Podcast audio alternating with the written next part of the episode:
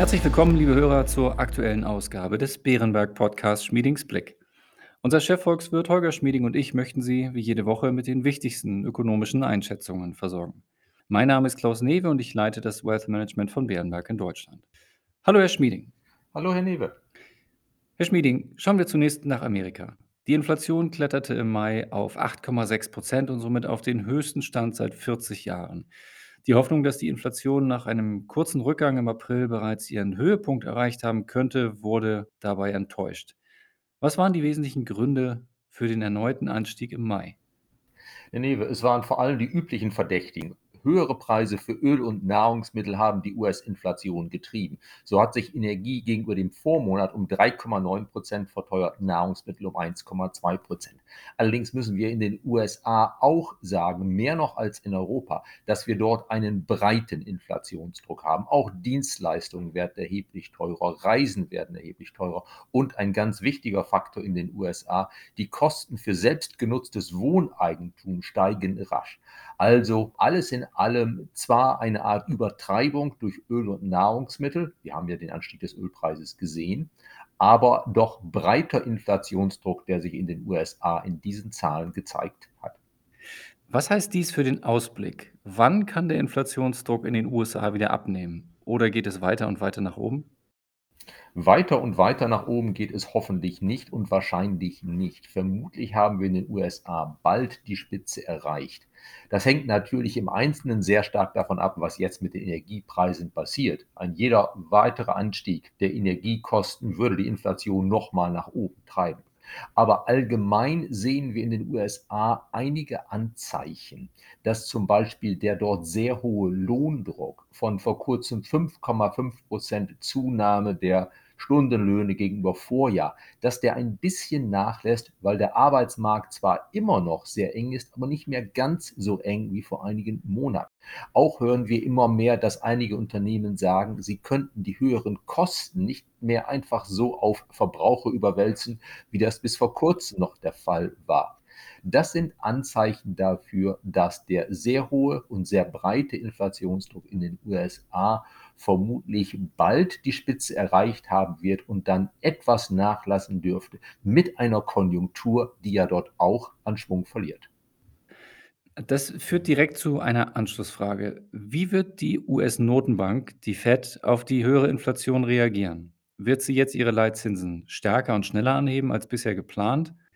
Wie viele Zinsschritte und Basispunkte halten Sie nun für möglich? Ja, die Inflationsrate im Mai hat die Notenbank ebenfalls überrascht. Als Folge wird die Notenbank ihre Geldpolitik schneller und energischer straffen, als sie es vorher geplant. Dem gerade beschlossenen großen Zinsschritt vom Juni dürfte im Juli ein Zinsschritt um 75 Basispunkte, also 0,75 Prozentpunkte folgen, im September dann ein halber Prozentpunkt und im Dezember vielleicht nochmal ein Viertel Prozentpunkt. Das ist alles in allem ein energisches Straffen der Geldpolitik, das sich auf die Konjunktur wahrscheinlich zeitlich verzögert, aber doch erheblich auswirken dürfte. Und indem es die Konjunktur dämpft, beziehungsweise sogar sehr dämpft, wird das natürlich dazu beitragen, den Inflationsdruck nach einiger Zeit weiter zu dämpfen. Schauen wir nun auf Europa. Vergangene Woche hat die EZB die lang erwartete Zinserhöhung für Juli angekündigt. Sie will Anfang Juli ihre Anleihekäufe einstellen und auf ihrer nächsten Sitzung am 22. Juli ihre Leitzinsen um 0,25 Prozent anheben. Zudem hat sie angekündigt, im September sogar einen Zinsschritt von 0,5 Prozent folgen zu lassen, sofern der Ausblick auf die Inflation sich nicht überraschend entspannt. Wie bewerten Sie diese Schritte? Herr Newe, die Schritte sind für sich gesehen sicherlich angemessen. Es wäre im Rückblick auf jeden Fall besser gewesen, die Europäische Zentralbank hätte die großen Anleihekäufe schon weit früher eingestellt. Es war ja bereits eigentlich im Sommer vor einem Jahr so dass die Pandemie die Konjunktur nicht mehr sehr gedrückt hat. Das hätte eigentlich das Ende dieses Pandemie-Sonderkaufprogramms bedeuten sollen. Also das Einstellen der Anleihekäufe kam recht spät. Auch die Leitzinsen hätte die EZB eigentlich schon etwas eher anheben können. Das ist der Rückblick. Zur Bewertung der Sitzung selbst müssen wir sagen, es hat den Markt etwas überrascht, dass die EZB dann für September einen Schritt von einem halben Prozentpunkt in Aussicht gestellt hat. Das ist wohl richtig. Aber Frau Lagarde hatte am 23. Mai in einem Blog eher 25 Basispunkte für September ins Schaufenster gestellt. Der Markt war also, sagen wir es mal so, nicht optimal vorbereitet auf das, was die EZB am Donnerstag vor einer Woche präsentiert hat. Und entsprechend negativ hat der Markt reagiert auf eine Entscheidung, die eigentlich alles in allem durchaus angemessen war. Nach der Entscheidung der EZB sind die Renditen für Anleihen in der Eurozone spürbar gestiegen, in Italien noch mehr als in Deutschland. Die Risikoaufschläge für Italien sind auch gestiegen. Mit einer Staatsverschuldung von ca. 2,75 Billionen Euro entfällt rund ein Viertel der Schuldenlast in der Eurozone auf Italien. Italiens Schuldenquote liegt bei etwa 150 Prozent der jährlichen Wirtschaftsleistung. Herr Schmieding, welche Konsequenzen und Gefahren können die höheren Zinsen für Italien mit sich bringen? In gewissem Umfang, Herr Newe, sind höhere Finanzierungskosten eigentlich kein großes Problem denn die höheren Finanzierungskosten sind ja die Reaktion auf höhere Inflation. Auch wenn in der Inflation jetzt sehr viel Sondereffekte drinstecken, der nahezu explosionsartige Anstieg der Öl- und Nahrungsmittelpreise, so können wir doch davon ausgehen, dass auf Dauer die Inflationsrate nicht auf Werte unter 2% oder sogar um 1% zurückkehrt, sondern sich auf Dauer bei eher etwas oberhalb von 2% einpendeln wird also bei Raten, die deutlich höher sind als das, was wir im Durchschnitt der letzten 15 Jahre gehabt haben. Beispielsweise ein strukturell zunehmender Lohndruck dürfte zu einer dauerhaft etwas höheren Inflationsrate führen. Und nun ist es so, dass mit der Inflation ja auch die Steuereinnahmen, die Staatseinnahmen steigen. Also in gewissem Sinne ist ein gewisser Anstieg der Finanzierungskosten gleichzeitig mit einem gewissen Anstieg des langfristigen Inflationsausblicks eigentlich kein Problem. Aber dieses sehr rasche Hochschnellen der Anleiherenditen und vor allen Dingen auch der Risikoaufschläge für Italien, wie wir es erlebt haben, das kann gefährlich werden. Weniger, weil das erreichte Niveau bereits für sich genommen gefährlich ist, aber weil solche Prozesse eine Eigendynamik entfalten können. Wenn man sich erstmal große Sorgen macht, wo endet es? Und ob nicht bei noch viel höheren Renditen tatsächlich Italien in sehr große Probleme geraten könnte. Wenn man sich erstmal diese Sorgen macht, dann zieht man sich halt aus dem entsprechenden italienischen Markt zurück und dann steigen aufgrund dieser Sorgen die Renditen dann noch stärker als eigentlich angemessen wäre. Und eine solche Unruhe ist gefährlich, zumindest wenn sie ausufert. Und sie ist gefährlich nicht nur für das direkt betroffene Land, denn gerade in der jetzigen Zeit, wo wir ohnehin sehr viele Risiken haben, wo die Konjunktur schwächelt, wir haben ja mehr oder weniger Stagflation, bei uns in der Eurozone. Gerade in einer solchen Zeit ist natürlich alles, was zusätzliche Unruhe ins System, in die Wirtschaft trägt, möglicherweise gefährlich. Und dann eben auch für andere Länder. Unruhe, allgemeine Unruhe, auch in der Nachbarschaft kann das Geschäftsklima nochmal drücken. Also alles in allem hat die Europäische Zentralbank, muss man sagen, einen gewissen Fehler gemacht.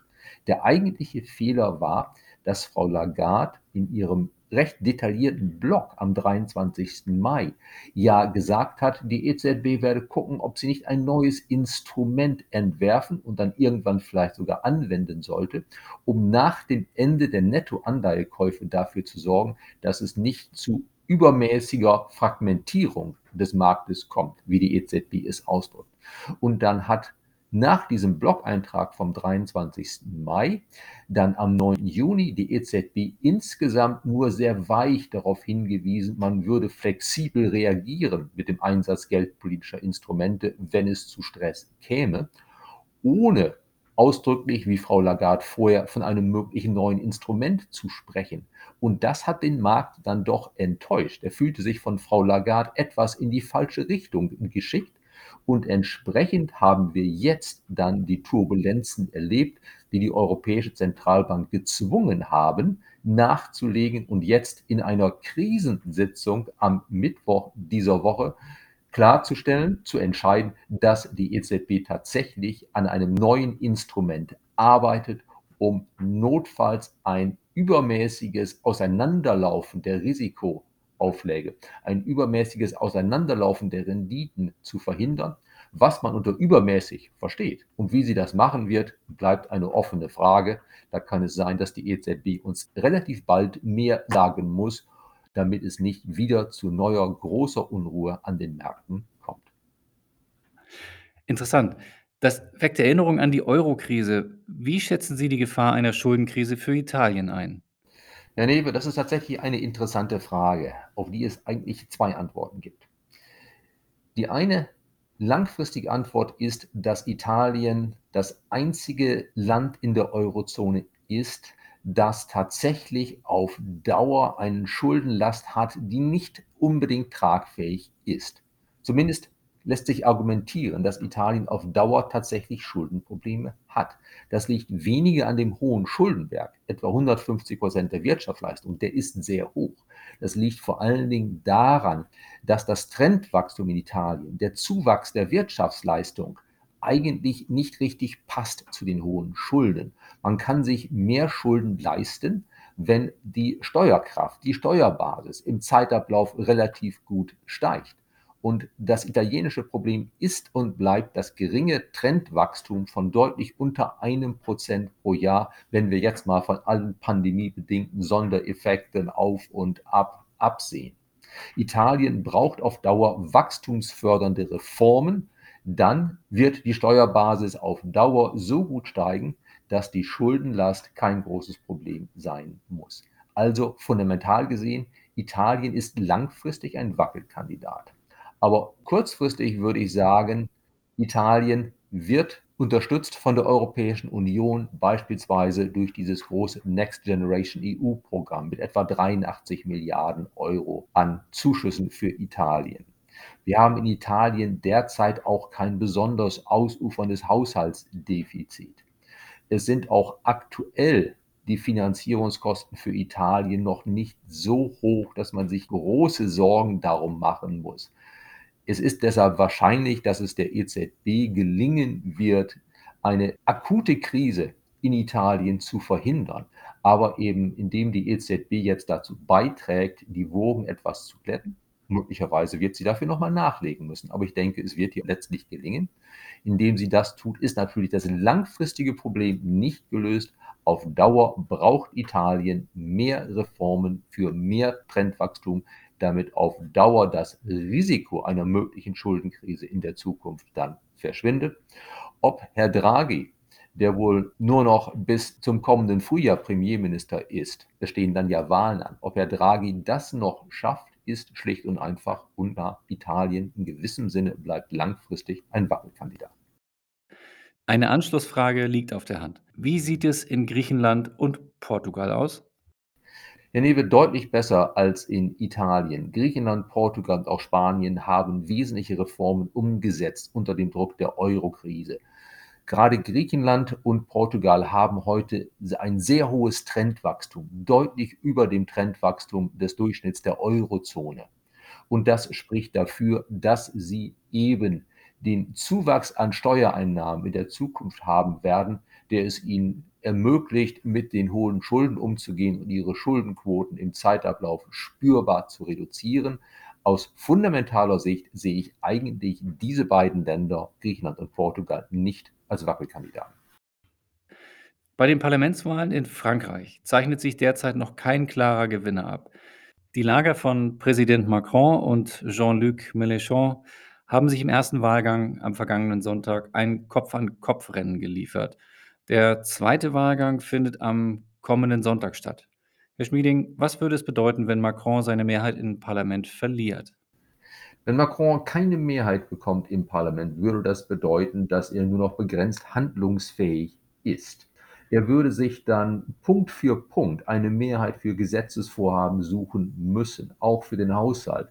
Er würde dann wahrscheinlich auf die Konservativen, die Republikaner zugehen müssen um sie dazu zu bringen, ihm immer mal wieder zu helfen bei bestimmten Vorhaben.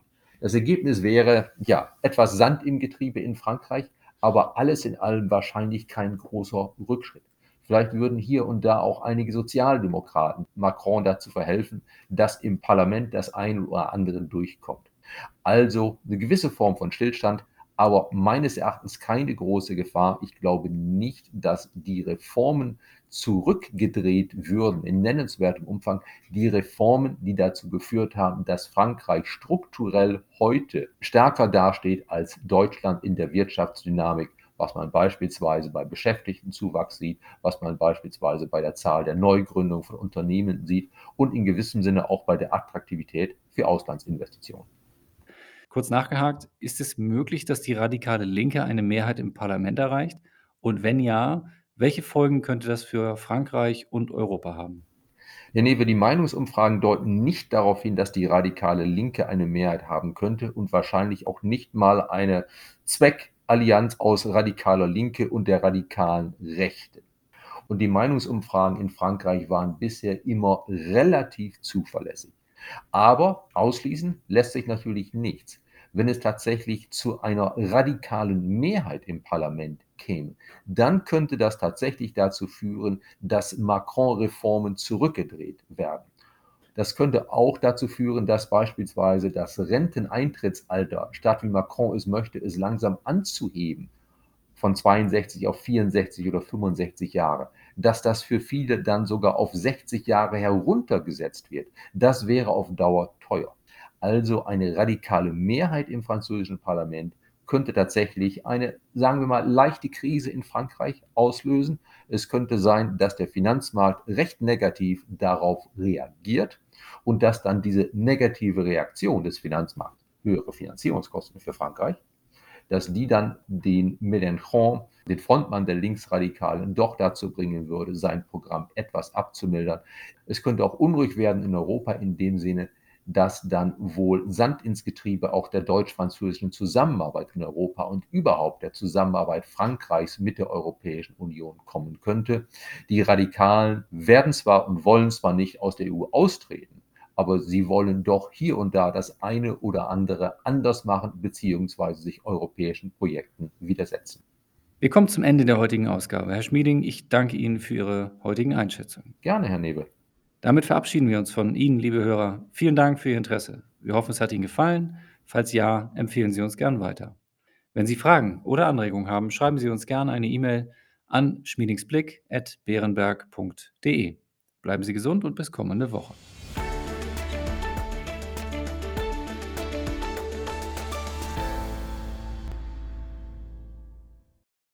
Wichtige Hinweise. Bei dieser Information handelt es sich um eine Marketingmitteilung. Diese soll Ihnen Gelegenheit geben, sich selbst ein Bild über eine Anlagemöglichkeit zu machen. Wir weisen ausdrücklich darauf hin, dass diese Information keine individuelle Anlageberatung, keine Anlageempfehlung und keine Anlagestrategieempfehlung darstellt. Frühere Wertentwicklungen sind kein verlässlicher Indikator für die künftige Wertentwicklung.